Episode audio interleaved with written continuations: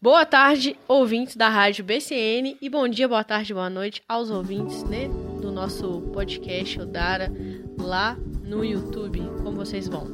Bom, eu sou a Natália Dias e eu tô aqui com a Ana Luísa Pedrosa e aí a gente vai falar hoje sobre a questão LGBTQIA+, no mundo todo. Né? A gente vai trazer um recorte histórico, temporal, para explicar um pouquinho dessas questões.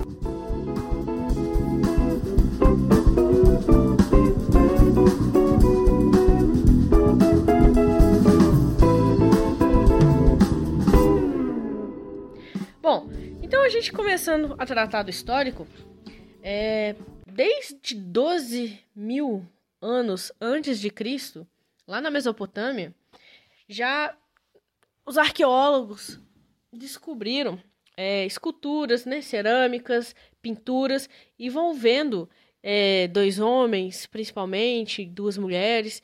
Então já era perceptível é, essa prática, a prática homossexual desde a Mesopotâmia. Na Mesopotâmia também, né?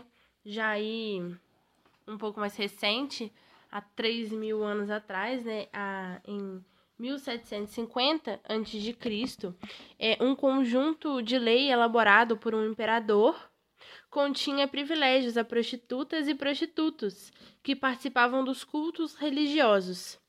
É, eles eram sagrados e tinham relações com homens devotos dentro dos templos.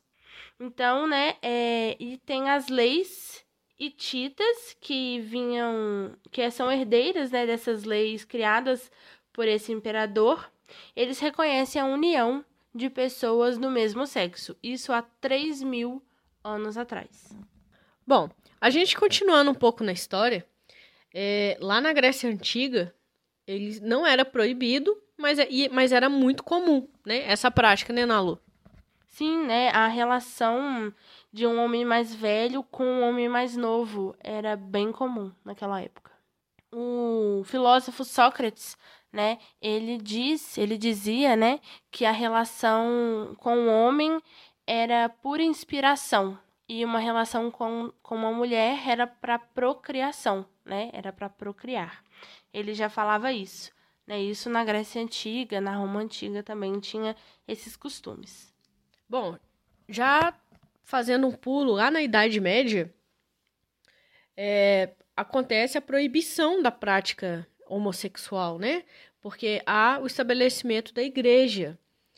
E era proibido, já que não resultava em procriação, né? Então a igreja ela começa a perseguir as pessoas homossexuais e vem com aquela prática da Inquisição, né? Onde havia perseguição de bruxas, judeus e pessoas que praticavam a inversão, né? Naquela época a prática homossexual era, era chamada de inversão. Não é nada difícil a gente perceber que na antiguidade o sexo ele não tinha o objetivo de procriação. Né? Antigamente, na antiguidade, eles tinham o sexo também como prazer. Né? Então, eles se relacionavam com outras pessoas simplesmente por, por prazer e não para procriar, né? E isso mudou, como a Natália já falou, com a vinda da igreja, né? Do, do cristianismo. E aí tem um imperador chamado Constantino. Ele converteu-se à fé cristã, né? Então, depois que ele se converteu, aí o cristianismo ele se tornou obrigatório na maior parte do mundo, né? E aí, no caso, a homossexualidade é, virou algo antinatural, né? Porque ia contra a procriação. É, na Europa, é, já com, com depois da, da, da, prática da Inquisição praticada pela Igreja, como eu falei, a, essa prática da inversão era considerada crime ou pecado, né? Onde essas pessoas elas eram punidas de alguma forma, né? Seja por não subir aos céus, né? Mas de alguma forma elas eram punidas. E de, na pesquisando para esse podcast, é, eu pude perceber que na história a gente vê muitos casamentos entre homens, né? É, teve um, um, imperador chinês também que, que, se casou com outro homem, mas a gente vê pouco casamento entre mulheres. É pouco falado na história. É bem mascarado esse casamento, casamento de mulheres, porque as mulheres eram consideradas marginalizadas, né? Elas eram marginais é, relacionadas ao sexo. Na data de 390 depois de Cristo, né, no reinado de Teodósio, é, o Grande, né, o primeiro registro, né, houve o primeiro registro de um castigo corporal aplicado a gays, né, a população LGBT que ia mais. E também, né, o primeiro texto de lei proibindo a homossexualidade foi promulgado em, em 533 pelo imperador cristão Justiniano, né? E ele vinculou as relações homossexuais como adultério. Então, gente, a gente consegue perceber como que, as, que a relação é, da sociedade, das leis, né, locais com, com a questão dos homossexuais mudaram ao longo do tempo. É, e aí, gente, dando um pulo aí, é, no intervalo entre 1347 e 1351, a, a peste negra ela dizimou né, grande parte do mundo, matando mais aí de 25 milhões de pessoas. E aí, como ninguém sabia a causa da doença, né, é, a especulação ultrapassou limites de saúde pública e avançou para os costumes. Né? Então, o pecado em que viviam os homens passou a ser apontado como a causa dessa doença, dentre outras catástrofes, como fomes, guerras. Foi a fake news da Europa. A fake news da Europa, né? Então, não houve então uma solução, né? Eles não tinham outra solução a não ser erradicar esses grupos, né? No caso, judeus, né? Homossexuais, sodomitas, né? E aí eles queriam erradicar é, esses grupos.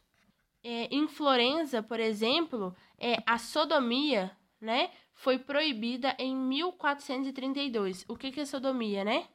É, é o sexo anal, é a pessoa que pratica o sexo anal. Ou dois homens, ou uma mulher e um homem. Isso foi proibido. E aí eles criaram os agentes da noite. Então foram aí anos de perseguição aos homens que mantinham relações com outros homens, né? Então várias pessoas foram incriminadas, mais de 3 mil pessoas foram condenadas à sodomia, numa população pequena de 40 mil habitantes, por exemplo. É, essa questão da perseguição que a Ana Luísa falou, ela tem muito a ver com, a, com o que a gente vive hoje, com a questão da AIDS, né? De achar que são só os homossexuais que, que, que, que tra, traz a AIDS, né? Que, que a culpa é deles. Então, é o que a gente vive hoje. E a gente viveu isso um tempo atrás, né?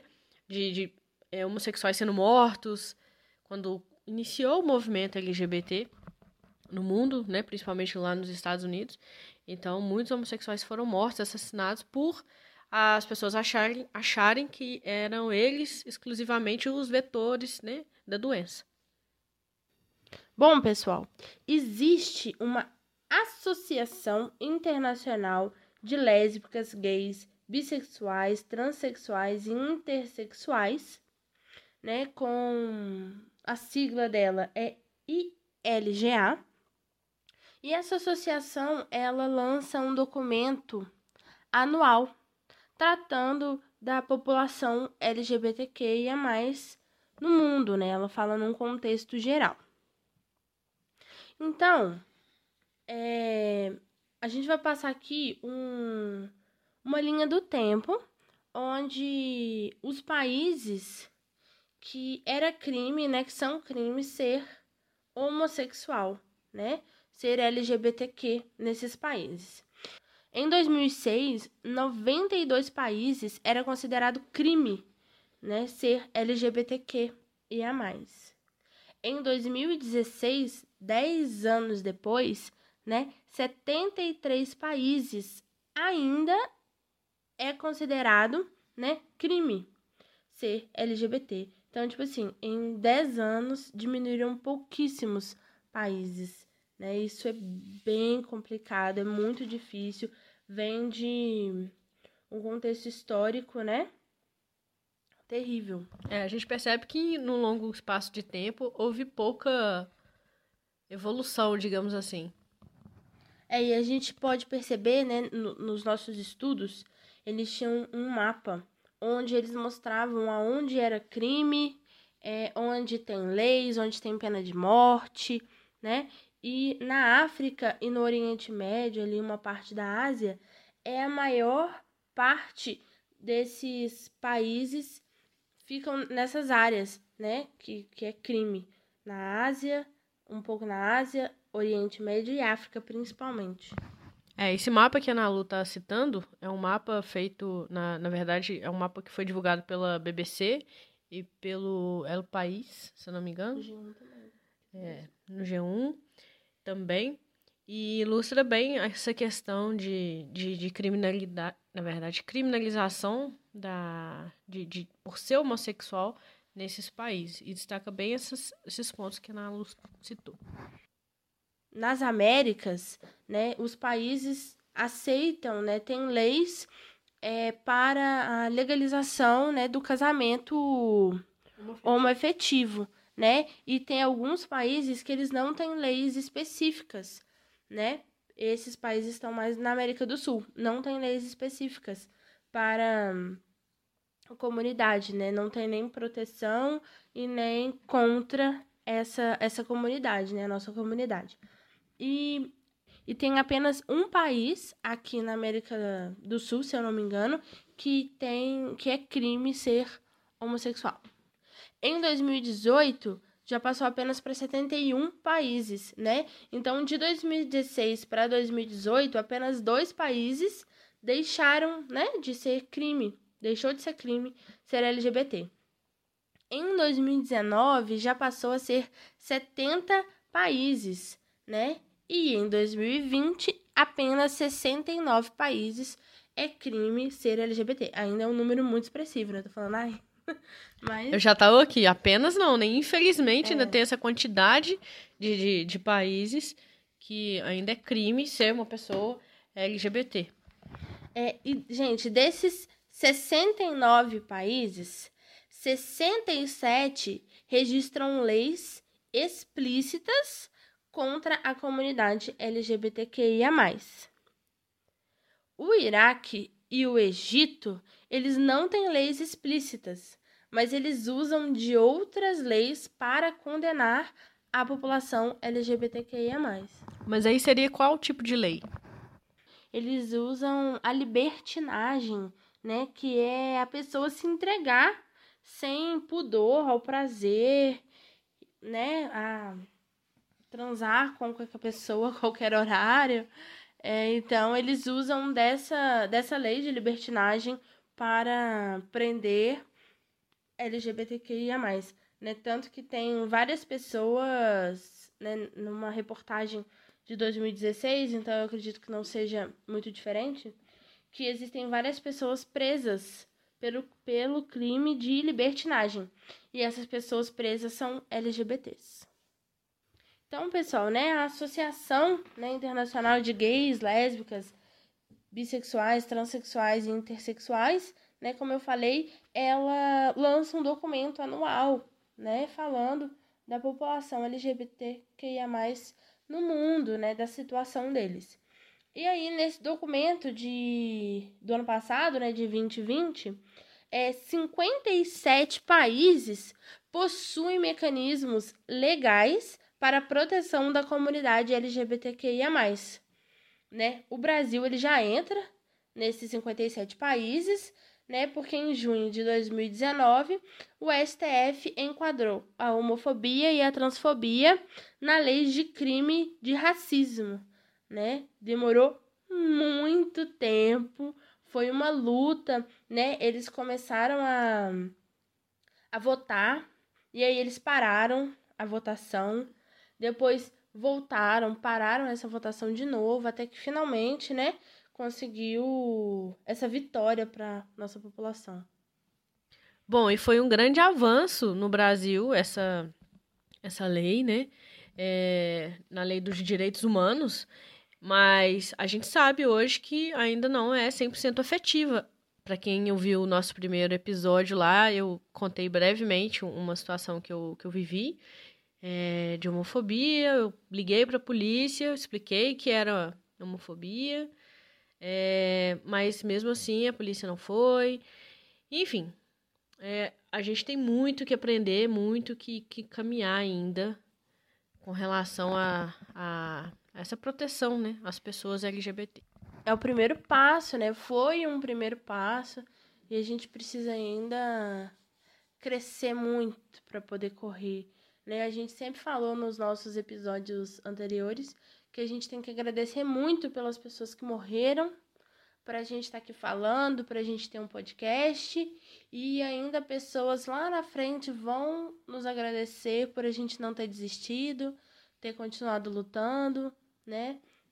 Poderia ser amanhã, né? Mas a gente sabe que ainda não, né? Com o governo que a gente tem, com as pessoas, né?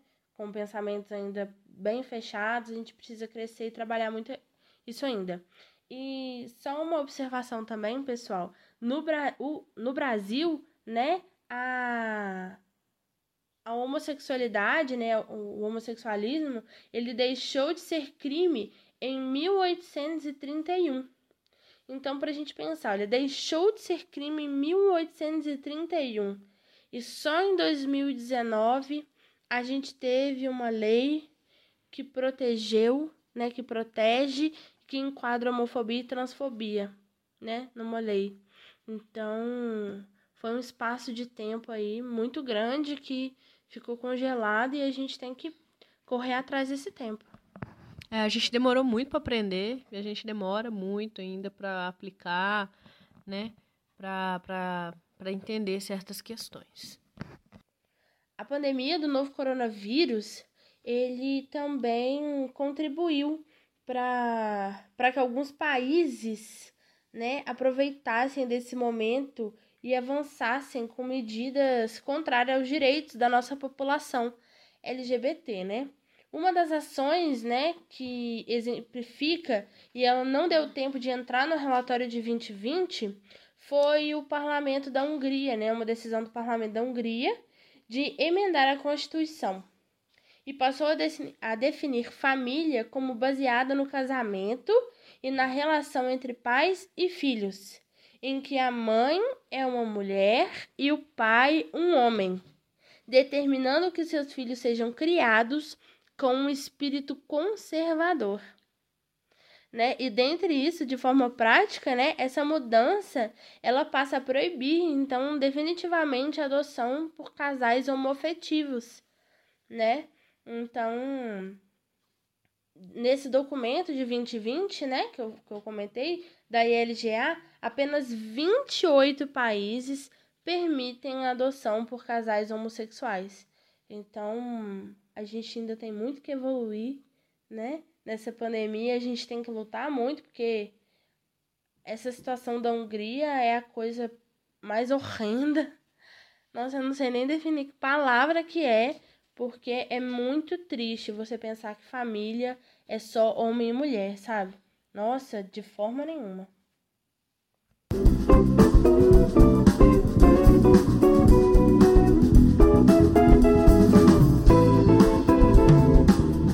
Bom, pessoal, então, finalizando isso que a Ana Lu falou, é, a gente trouxe hoje alguns convidados para falar um pouquinho é, sobre a experiência deles e delas, né? em outros países, pessoas que estão fora do Brasil e pessoas que já foram, que já voltaram, contando um pouquinho da experiência é, sobre política pública LGBT, ou como que foi o tratamento com essas pessoas sendo LGBT fora do, do Brasil. Então a gente vai escutar um pouquinho do relato dessas pessoas. Eu acho importante trazer é, a vivência de outras pessoas aqui, para a gente também sair um pouquinho da nossa bolha, né? E, então a gente vai ouvir um pouquinho o que, que essas pessoas têm a falar pra gente. Oi, gente, tudo bem? Aqui é a Camila e hoje eu vou contar para vocês um pouquinho da minha experiência morando na Rússia, sob a perspectiva de uma pessoa LGBT. E antes de começar, eu gostaria de agradecer as meninas pelo convite. O coletivo Odara tem um papel fundamental em Barbacena e faz um trabalho muito bonito. Então é sempre um prazer estar aqui partilhando de momentos como esse. Bom, eu morei na Rússia em 2019 por um período de aproximadamente dois meses. E eu me lembro que quando fiquei sabendo, né, que esse era o destino do meu intercâmbio, a questão LGBT não foi uma coisa que eu pensei de cara. Não era uma preocupação para mim. Eu lembro que eu namorava na época, né? Então não não passava pela minha cabeça questão de interesse em outras pessoas. Eu estava indo para estudar e pensei que era só um fato sobre mim que seria irrelevante. E aí, é, eu me lembro que nas semanas seguintes eu comecei a ouvir vários comentários das pessoas falando que eu estava indo para um país extremamente machista, onde os maridos podem bater nas mulheres, né? A violência doméstica acontece com frequência. E aí sim eu comecei a ficar preocupada, né? Porque o machismo e a homofobia estão muito ligados. E aí comecei a pesquisar a respeito e já encontrei algumas coisas que me deixaram preocupada. E eu me lembro de ver uma postagem no Instagram da cidade que eu ia, porque eu comecei a seguir para ver as notícias, né, da região. E aí tinha uma passeata acontecendo LGBT por uma cidade lá. E eu não entendia nada do que estava escrito na legenda e nem nos comentários, né? O alfabeto russo é outro. E eu lembro de tirar print e colocar no tradutor, ter todo esse trabalho para tentar entender o que estava dizendo, circular as palavras com, com a mão no touch para ver o que estava escrito. E eu vi comentários como as, essas pessoas têm xixi no lugar de sangue. Eu acho que isso foi uma coisa que me chocou muito. São anomalias genéticas. Quero ver passar aqui na minha cidade no Dia dos Santos muitos comentários assim extremamente agressivos, né? Então, embora não seja crime ser LGBT na Rússia, a sociedade acaba agindo como se fosse. A Rússia é um país muito padronizado, né? É claro que existe uma diversidade cultural de um estado para o outro, mas nada que se compare ao Brasil em questões de pessoas diferentes, com vontades diferentes e culturas completamente diferentes, né? E até fisicamente mesmo, todos são extremamente parecidos. Então, é, é uma coisa complicada a gente pensar no diferente sob a perspectiva deles. É um país que é muito ligado à tradição e muito religioso também. A Igreja Ortodoxa Russa é parcialmente responsável por isso. Eu me lembro de encontrar algumas coisas dizendo que os adeptos né, dessa religião acreditam que a força física conta para a aprovação de Deus, né? E que é uma maneira dos pais orientarem suas esposas e filhos.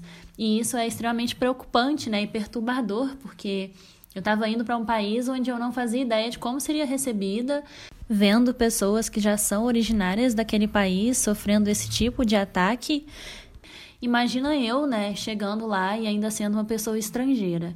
É, e aí eu me lembro de conversar com os amigos que iam viajar comigo e falar para eles não fazerem nenhum tipo de comentário, né, que dê a entender sobre as minhas opções e isso foi uma coisa que me marcou muito também, porque aqui no meu país eu já passo algumas coisas, né, assim como todos nós, mas passar isso fora é pior e dá muito mais medo, a gente não sabe o que pode acontecer. E o meu objetivo era esse, assim, passar despercebida mesmo e tentar evitar qualquer tipo de ataque.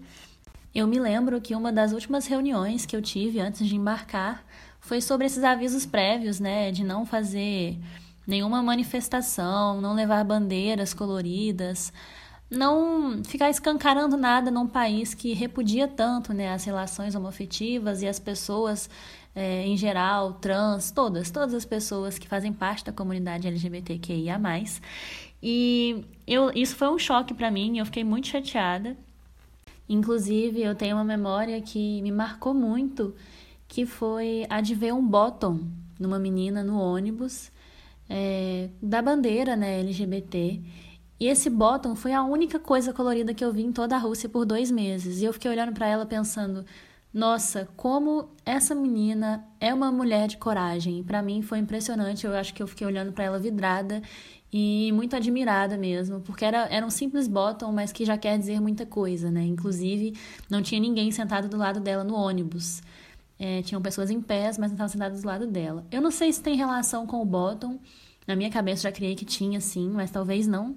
Só que foi uma coisa que me marcou muito, né? Ver esses, esses pequenos simbolismos de resistência num país onde as coisas são assim tão graves. Um outro momento que eu me lembro bem é quando eu conheci o Sergei, né? O nome dele era esse. E ele era claramente uma pessoa gay performando uma feminilidade muito grande, né? E é claro que isso não necessariamente faz com que uma pessoa seja gay, mas tem situações que a gente sabe só de olhar, né? Ele era basicamente um Gil do Vigor, um querido, que nos acolheu muito bem e eu fiquei me sentindo extremamente confortável com ele, perto dele, pensando que ali tinha alguma representatividade.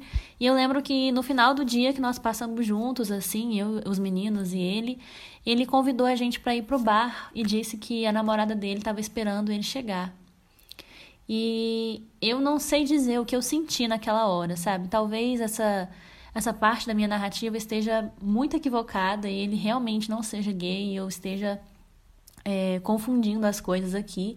Mas eu tive uma sensação de, de tristeza mesmo, sabe? De parecer que era uma pessoa que estava só se encaixando na sociedade que obrigava que, aquilo, que aquele relacionamento heteronormativo acontecesse. E ela chegou, eles nem deram a mão, nem se cumprimentaram direito e foram juntos, assim. É, foi uma coisa que me deixou muito chateada e que eu me lembro bem também. Não, não sei falar com propriedade, a gente não tem intimidade. Lá eles não abrem espaço para a gente conversar sobre isso. E eu acredito que caso ele realmente seja né, uma pessoa gay, ou bi mesmo, também pode ser bi, né? Não existe só gay no mundo. É, ele não teria me dado abertura para falar sobre isso, né? Sem contar que as nossas línguas não eram. Eu não falo russo, ele não fala português, então essa comunicação teria que ser em inglês, o que seria ainda mais difícil. Mas, infelizmente, né, parte da minha narrativa falta muito a conversa com uma pessoa LGBT e eu não tive esse espaço. Não tive, ninguém dá esse tipo de abertura, tanto para esse assunto quanto para outros. É, eu me lembro que em algum momento a gente tentou conversar sobre a política de lá, perguntando do Putin. Isso foi dentro da universidade, né? Que é um espaço onde a gente imagina que conversas que vão contra o governo e as coisas que ele faz são mais abertas. E uma menina falou para mim que era melhor a gente não falar sobre isso. Eu lembro que ela apontou para o ouvido e para cima, como se fosse uma, uma um modo de dizer que talvez ali eles ouvissem tudo. E eu fiquei muito preocupada, e então a pauta LGBT era um assunto que eu decidi que não tocaria com ninguém. Porque fora do meu país eu não entendo como as coisas são, né? Como as coisas funcionam e o quanto isso pode prejudicar realmente as pessoas que moram lá. E para gravar aqui pro, pro coletivo, eu estava pensando, né, sobre a receptividade das pessoas jovens e sempre foi muito bom assim. Todos eles querendo festa e sair e conhecer gente e apoiando casais, né? Vai, fica com ele, brasileiro e russo, todos eles com essa com esse apoio mesmo de, de relações afetivas entre os intercambistas e a, e a comunidade acadêmica de lá. Muita festa, muita coisa assim. Mas era como se fosse tudo dentro do padrão, nada fora do esperado. Todas as pessoas aqui são héteros, todas as pessoas aqui querem se relacionar uns com os outros entre homens e mulheres. E esse assunto nunca é falado. E eu senti assim. É, é triste falar isso, né? Pensando agora, mas eu nunca nem tinha pensado dessa forma, para ser sincera. Foi agora fazendo essa reflexão pra cá, que era como se eu não existisse. Sabe? Era como se a minha opção e as pessoas que são como eu simplesmente não fizessem parte da, da realidade, como se a gente não tivesse ali escondidos em vários corpos e em vários corações, sabe? E isso foi uma coisa que me incomodou muito e que eu só consegui pensar e descrever agora, aqui, fazendo essa, essa reflexão. Era uma não existência, a sensação de não existência. Eu pensava sempre que eu estava ali conversando com eles e me divertindo e interagindo, mas que na verdade eles não sabiam quem eu era. Uma sensação assim de tem um segredo guardado que eu, por sorte, né, não vivo aqui no Brasil. Eu sei que essa sensação de, de estar sufocada e de guardar uma coisa é parte da realidade de muitos brasileiros, infelizmente, né? Mas a gente se conforta muito entre os nossos, sabe? Ver uma pessoa que é LGBT na rua, ver uma bandeira pendurada numa janela. A gente aqui no Brasil tem vários pontos de apoio. O coletivo Odara é um ponto de apoio. E lá era como se eu estivesse completamente sozinha, sabe? Segurando uma bomba que se explodisse e eu não sei o que aconteceria. E essa, essa sensação é, é muito ruim, é inexplicável e eu sinto muito, muito mesmo pelas pessoas de lá que têm que conviver com isso diariamente. é um silenciamento ensurdecedor e sufocante. E eu percebo que as pessoas de lá, né, as pessoas jovens, principalmente com quem eu tive contato, parece que nem esforçam mais para fingir que não existe, sabe? É como se para eles realmente não existisse outra possibilidade de ser diferente daquilo. Isso vem muito da criação, né, dos pais, do que eles veem na TV, é, dos comentários homofóbicos que eles encontram nas redes sociais. Então, para eles, isso é como se ali ninguém tivesse nenhuma anomalia, ali a gente não tá com nenhuma pessoa que tem xixi no lugar de sangue. E essa sensação de estar tá lá no meio, assim, é, infiltrada, é muito estranho, sabe? Porque quando a gente sabe que a realidade é muito mais diversa do que aquilo que parece é, a gente fica pensando, aonde estão essas pessoas? Por que, que eu estou aqui sozinha? Será que de fato eu estou aqui sozinha? Eu não sei, eu não consegui encontrar é, nenhum coletivo, nada parecido, além da menina com o bottom. E, enfim, onde ela estiver na Rússia, eu espero que ela esteja bem e que siga resistindo. Eu penso que se de alguma forma esse assunto fosse surgir né, a respeito das minhas opções, talvez eu recebesse um tratamento um pouco diferente, talvez é, com mais respeito em alguns aspectos por ser brasileira, né?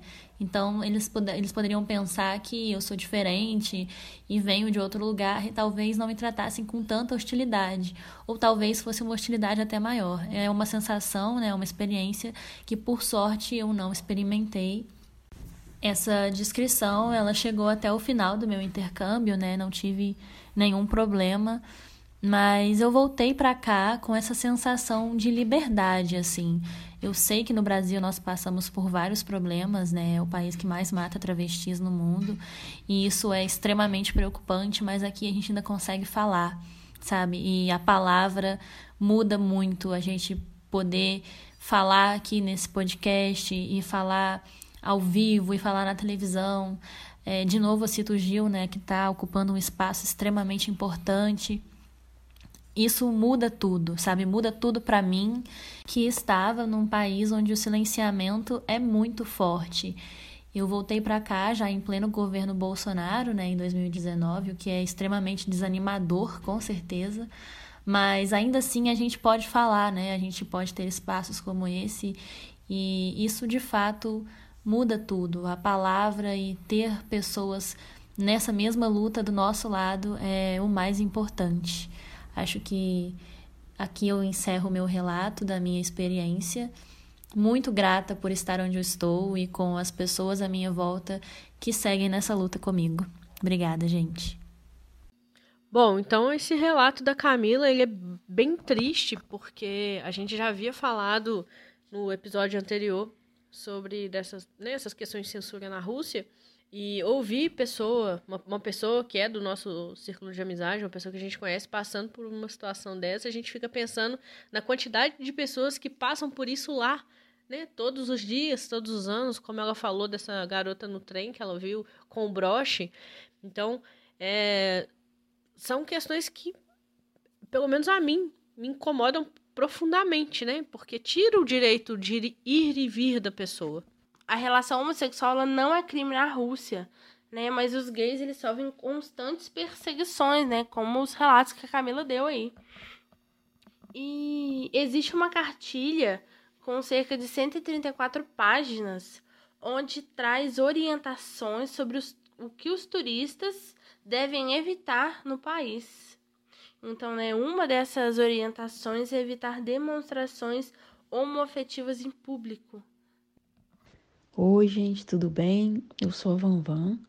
Eu fui convidada pela Pete e a Natália para participar do podcast do coletivo Odara. Então, eu estou gravando esse áudio para vocês a respeito do, do tema sobre a experiência LGBT em outros países. E eu estou na Irlanda faz alguns meses e sobre a minha formação no Brasil, eu fiz o técnico em enfermagem, mas eu não atuo na área. E antes de vir para cá, eu estava cursando educação física, porém eu tranquei para viajar. Então, vou falar minha experiência aqui e um pouco do que eu sei.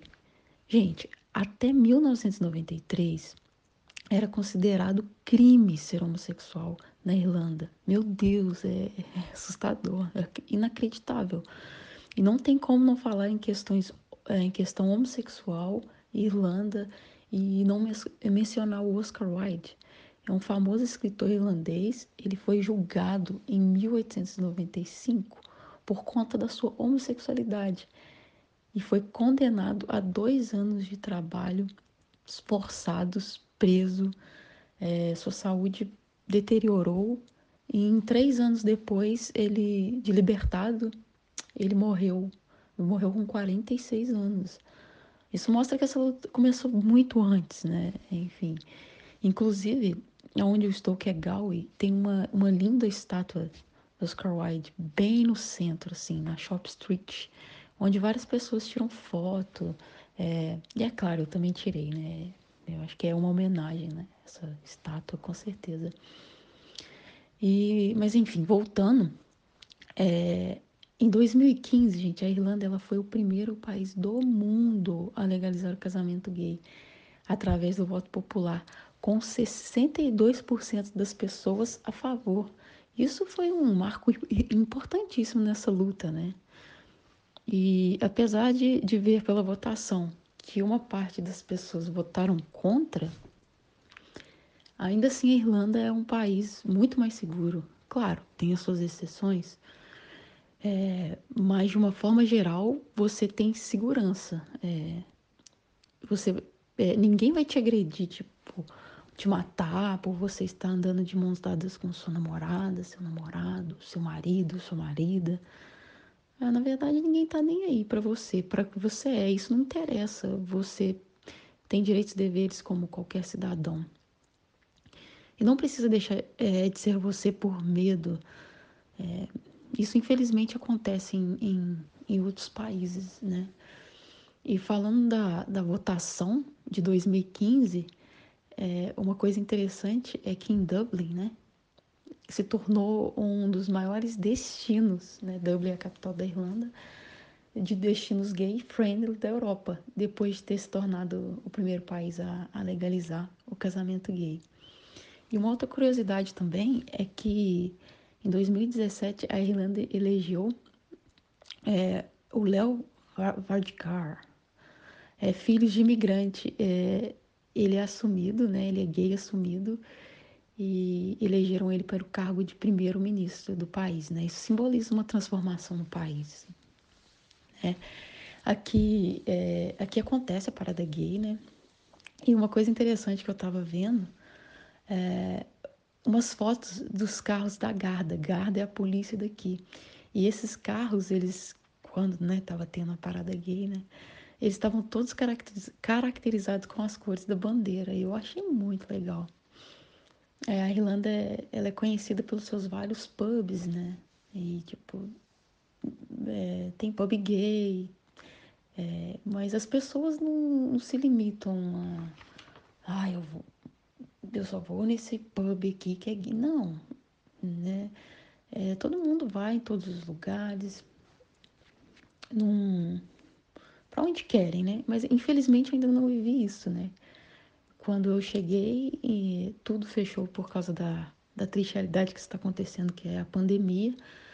Mas em nenhum momento, desde que eu cheguei, eu nunca vi, nunca vi nenhum tipo, nunca sofri nenhum tipo de é, preconceito, nem nada disso.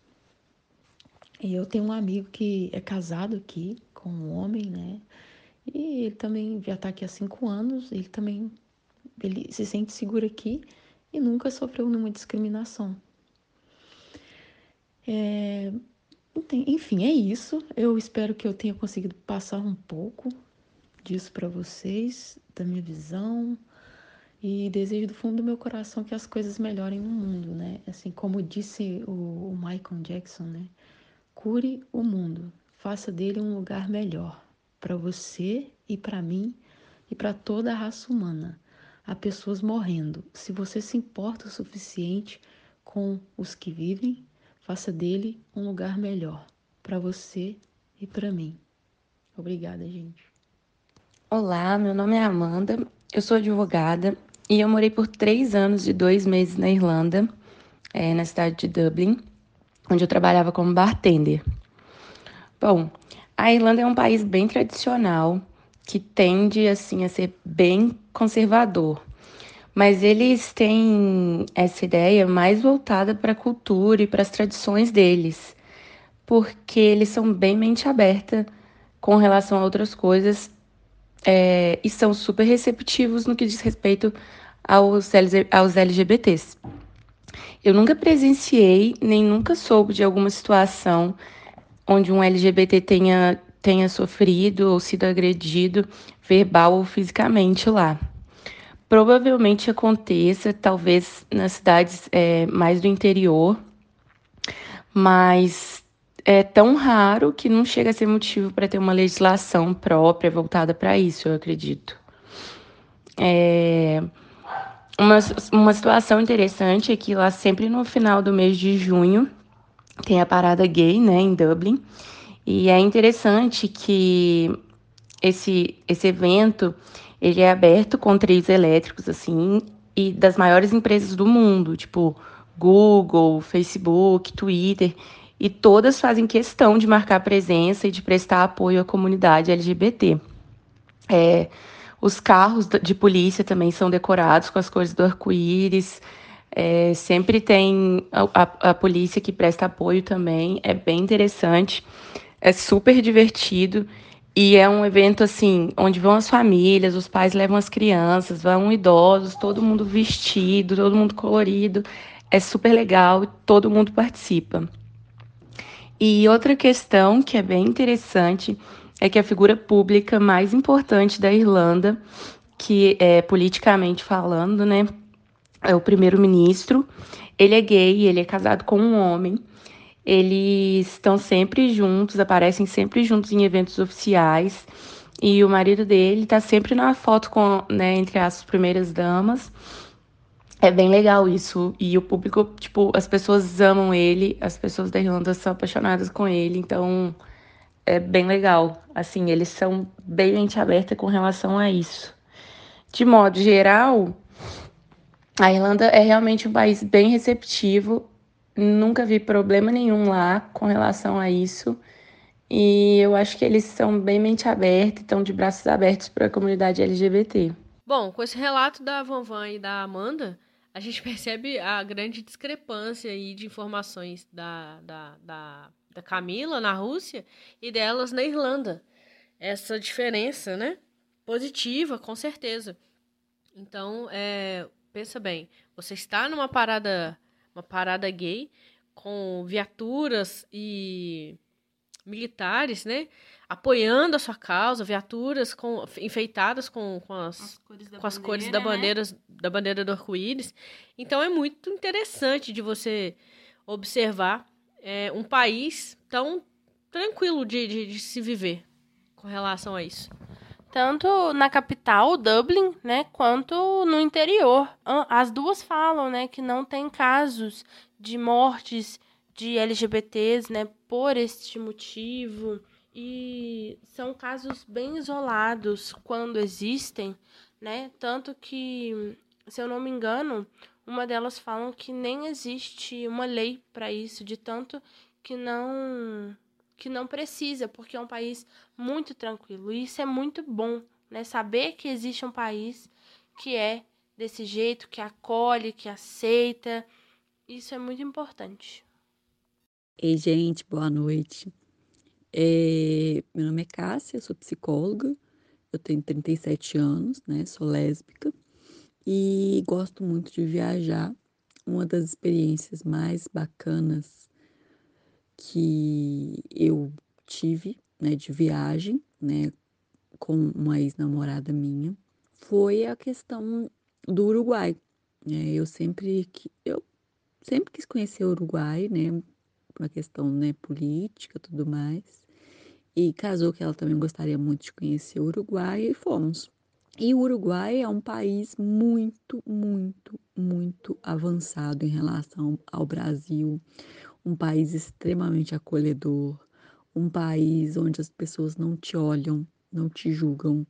Então você consegue se sentir muito livre, né? Pelos movimentos sociais lá serem muito avançados, as políticas igualitárias, né? Então as pessoas elas têm realmente para si como cultura de não julgar a vida alheia, que é maravilhoso, né? Então, é, os casais é, homoafetivos, né, é, as pessoas elas não reparam, né? Ninguém dá conta da vida um do outro, ninguém te olha, ninguém te, te analisa, né? Pelo contrário, né? Te trata com maior respeito.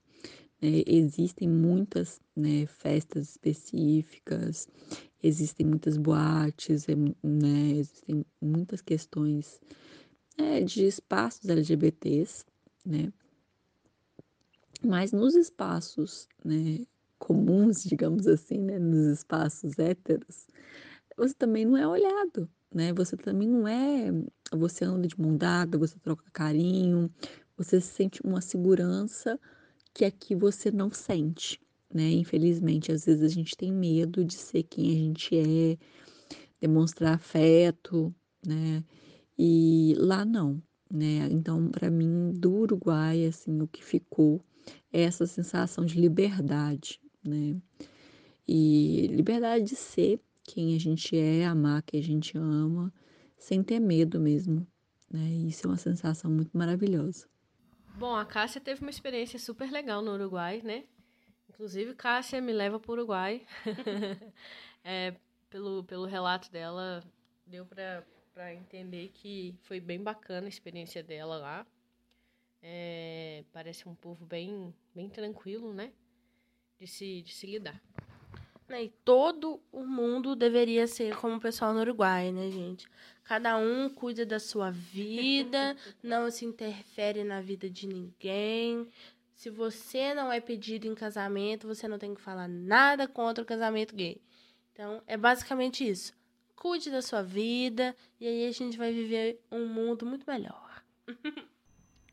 Olá, ouvintes do podcast Odara.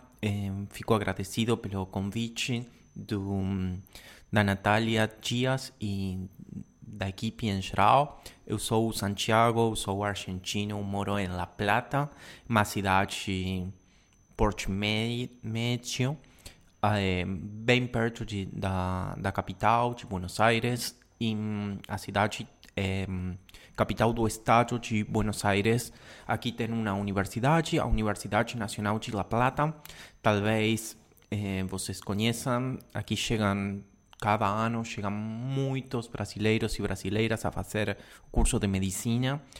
Eu sou formado mais na área de letras, sou professor em letras argentino e eu fiz um mestrado em Maraguaí, uma cidade do norte do Brasil, na cidade do Tocantins. E agora estou fazendo meu doutorado também em letras aqui em, em La Plata. E meu convite foi para falar da, da vida, da vida e os direitos civis da população LGBT aqui na Argentina. Eu sou é, gay. Em matéria de direitos, a gente se pode casar. É uma lei é, votada no Congresso pelos deputados e senadores no ano 2010. Eu estive aí num eh, na votação, na fo fora do, do congresso, foi um, momento que eu lembro, tipo, muito emocionante, muito emocionante. Então aqui eh, qualquer um pode se casar e também fazer adopção, inclusive com o reconhecimento de, dos, dos pais, das duas mães. É muito importante, mas é, menos conhecida, eu acho, eh, do ano 2011, também a Lei Nacional de Identidades de Gênero. Essa lei é muito legal porque você pode ir ao, ao cartório e acho que o nome é sucatório, me desculpam, e só com falar que você quer mudar eh, sua identidade de gênero, eh, não precisa nenhuma autorização médica, é só sua vontade mesmo. Eh, muda eh, seu nome e seu gênero do cadastro eh, de forma automática. Inclusive mudam a, a partida de nascimento, a certidão de nascimento é, é mudada e não, não temos a diferenciação entre nome legal e nome civil. Muda seu nome de fato É, acho isso bem, bem importante. E também, eh, nos âmbitos educativos, você não precisa fazer a, a troca eh, nos, eh, no seu RG só com falar ele, mudam seu, seu cadastro na escola, ou pelo menos isso é o que indica na lei. Depois, de fato, é mais difícil porque talvez as escolas e as universidades não conhecem a lei e tem muitos preconceitos, então fica aí um pouco mais difícil. difícil. É, sempre, sempre fica bem mais difícil para pessoas trans, é, mais as travestis, é, mais as trans mulheres, mas também os homens trans. É, recebem muito preconceitos aí um pouco, bem, pouco não, é muito chato, bem, bem chato. atualmente a gente tem o Alberto Fernandes, é nosso presidente desde o ano 2019, que ele, a diferença do Bolsonaro, é, tem um filho Draghi, ele fala muito bem do seu filho e isso me enche o peito de orgulho, acho isso muito bom. E ele também tem políticas que apoiam a diversidade, mas também as mulheres. Ele hum, criou um ministério, um novo ministério das mulheres e da diversidade, que hum, criam políticas de apoio, de, de fazer com que as leis sejam cumpridas. Hum, e agora se está falando muito do cupo trans, que para que, para que as pessoas trans achem um emprego além da identidade, o problema é para elas, principalmente para as trans mulheres, acharem um trabalho além da prostituição. Falando da vida civil, é, aqui tem duas coisas que não que não ouvi no Brasil. É, tem uma coisa que eu ouvi no Brasil que aqui não tem, que é o chá revelação.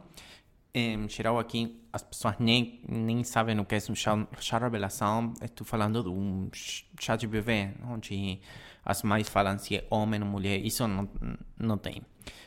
É, porém, é, o be e outra coisa que a gente é, não, não escuta aqui falar é do beijo gay na novela. Em geral, as novelas que têm personagens gays, tem beijo gay, inclusive são um pouco mais safadas. E aqui já tivemos eh, uma protagonista da novela um, trans, que também teve uns beijos gays, assim, muito... Não, não seria beijo gay, não? Seria beijo hétero, porque foi uma, uma atriz trans com um homem cis. Se beijava, assim, uma coisa... Na TV aberta foi eu acho que isso não, agora não, não aconteceria no, no Brasil. E outras coisas que se fala muito a, a, na atualidade é da, da linguagem inclusiva, que a gente chama linguagem inclusiva, que é uma linguagem neutra com E, tipo todes, falar todes, que isso gera muito apoio em uma parte da população, porém tem muita, muita rejeição em outra parte da, da população que não quer mudar o jeito de falar, que sente-se obrigada a falar deste outro jeito. Então, é, tem agora muito. É, o povo fala muito de, disso, inclusive tem livros. É, aparece a linguagem neutra na universidade, nos textos acadêmicos, tem muita, muita presença essa discussão, é, enquanto é, a discussão racial nem aparece, não tem quase ninguém na academia, na academia falando isso, tipo na universidade, nem nas escolas. parece que, que o problema racial não seria parte da, da agenda argentina, o qual acho muito triste, bem triste e desigual. É, dentro da universidade e também nas militâncias, agora se está falando muito das novas masculinidades, é, falam novas masculinidades, das, dos homens que entram em discussões com seus privilégios, com como tratam as mulheres, com como ocupam locais de poder nas organizações. Então está isso começando-se a falar, porém não é muito conhecido. Eu acho que não, se você fala de novas masculinidades, não todos os argentinos e as argentinas saberão de que estou falando, mas isso está aparecendo. Enfim, isso, disso eu queria falar para vocês. É, é difícil para mim falar em português, então fico um pouco nervoso. Peço desculpas por isso e agradeço muito a, a todas as ouvintes de Barbacena, que é uma cidade que eu gosto muito e que terei para sempre no meu coração. um abraço muito grande, eu sou Santiago. um beijo. Bom, e o relato do meu amigo Santiago foi um relato muito interessante, né? Porque ele trouxe uma perspectiva bem diferente. É, o filho do, do presidente, é, Cedreg, né? Que a gente já viu aí o relato do Breno no último episódio. Ser drag é uma expressão artística, né? Não tem nada a ver com identidade de gênero e nem a ver com sexualidade, é uma expressão artística. E o filho do presidente faz é, esse tipo de arte. Né? E desde a campanha, é, ele fazia parte da campanha do pai, né? E o pai sempre levou ele, ia nos shows dele de drag. Isso mostra muito do presidente que a Argentina escolheu, né? É, se tratando de política pública, a gente vê a facilidade, né, como relatado pelo, pelo Santiago, é, em trocar o nome, né, é, o nome social, o nome civil, no caso. Então a gente consegue perceber a diferença, né, e essa facilidade nessa política pública. É, Santiago comenta também o plano do governo de pessoas trans, travestis, conseguir emprego. Isso é muito interessante porque hoje a gente vê pessoas trans, principalmente as travestis, à margem da sociedade, né? Tem um muro entre a sociedade e as mulheres né, trans, as travestis. Então a gente tem, sim, o Brasil já deveria ter adotado uma política para inserir essas pessoas é, no mercado de trabalho, inserir essas pessoas na sociedade, porque para parar de serem marginalizados. E também, né, elas fazem parte da sociedade tanto quanto nós, né? Então, elas merecem todo o respeito e políticas voltadas, né? A gente tem aqui no Brasil a ANTRA, né, que trata muito da vivência dessas mulheres, né? Então, a gente precisa caminhar muito, mas a gente tem essa associação que já faz muito por nós, né? Por elas, principalmente. É, no Brasil a gente tem boas, boas organizações. A ANTRA, como a Nalo falou, a gente tem Mães pela Diversidade, Mães pela Liberdade, a gente tem o coletivo Odara, a gente tem a Associação Gay da Bahia, se não me engano, é assim, é assim o nome.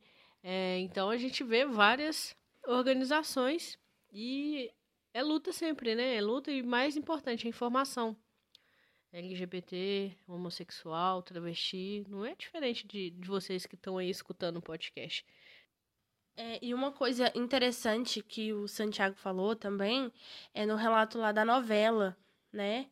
Que lá na Argentina teve uma novela em que uma mulher trans teve um beijo gay, né? No caso não é gay, é um beijo hétero, como ele mesmo falou. É de uma mulher trans que foi feita por uma mulher trans. Isso, e que vale ressaltar que ela foi protagonista na novela. É, então, tipo assim, teve um beijo de uma mulher trans com um homem, né, numa novela, sendo essa mulher protagonista. Né? Então, isso é de grande valia também, né? A gente vê também a evolução. Aqui no Brasil não pode ter um selinho que já vira um escarcel, né? Então, pessoas trans têm sim que fazer pessoas trans, não pode colocar outro homem ou uma mulher representando. Não, tem que dar lugar a essas pessoas. É, isso é como a gente já falou, isso é representatividade, né? Dá espaço.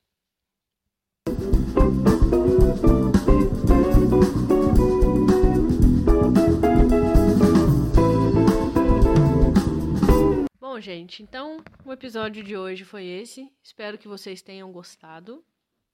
Essa semana a gente vai abrir uma caixinha de perguntas no nosso Instagram do coletivo para saber o que, que vocês querem que a gente fale aqui, é, o que, que vocês querem que a gente converse. Temas para os próximo, próximos podcasts, né? Exatamente, temas para os próximos podcasts. Então é isso, pessoal. Muito obrigada. Um abraço a todo, todos vocês. Usem máscara. Não sejam negacionistas. A doença está aí, o vírus está aí, mas a gente vai vencer ele. E quando tiver a chance de se vacinar, gente, vacinem, né? A gente está vendo muitos relatos na internet de pessoas com IMC acima de 40 que não estão vacinando por vergonhas dos seus corpos. Não tenham. Cuidem de vocês, da saúde de vocês. Vocês são um grupo de prioridade, tá? Pessoal, muito obrigada. Até o próximo episódio. Até o próximo. Tchau, tchau.